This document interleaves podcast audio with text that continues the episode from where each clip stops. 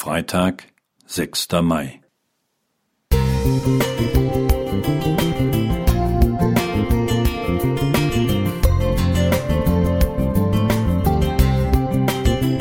Ein kleiner Lichtblick für den Tag.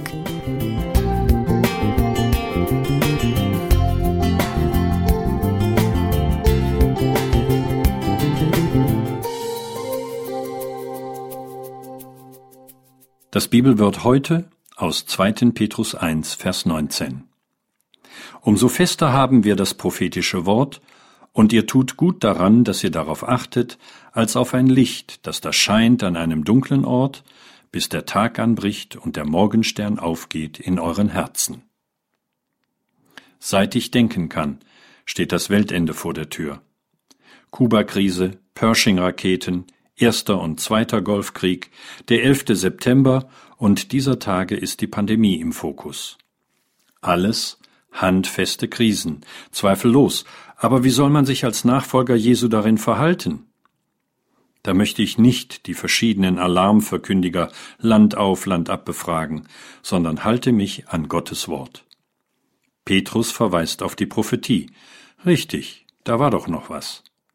Nur was würde eine sichere Zuordnung von Vorhersagen zu Ereignissen tatsächlich ändern? Was würde sich bessern? Ich habe den Eindruck, wir verstehen Prophetie zu einseitig. Es geht eben nicht um exklusives Vorherwissen, sondern Propheten waren schon immer dazu gesandt, um dein und mein konkretes Verhalten vom ersten bis zum siebten Tag der Woche zu korrigieren. Das ist wieder und wieder nachzulesen. Ändert euer Leben und Tun war die Botschaft Gottes an sein Volk. So ist das prophetische Wort nicht in erster Linie Zukunftsschau, sondern Ruf zur Umkehr. Abkehr vom allgegenwärtigen Egoismus und Hinwendung zum Nächsten. Wohl jeder kennt das Gleichnis vom barmherzigen Samariter. Jesu schlussfolgernde Worte an den Bibelkenner Geh und mach es genauso sind das prophetische Licht, von dem Petrus spricht. Lukas 10, 37. Es scheint an einem dunklen Ort.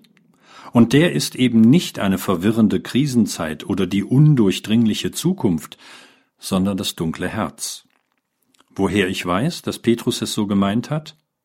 Weil er hier nicht davon spricht, dass Christus, der Morgenstern, irgendwann am Himmel erscheint, sondern dass er aufgeht in euren Herzen.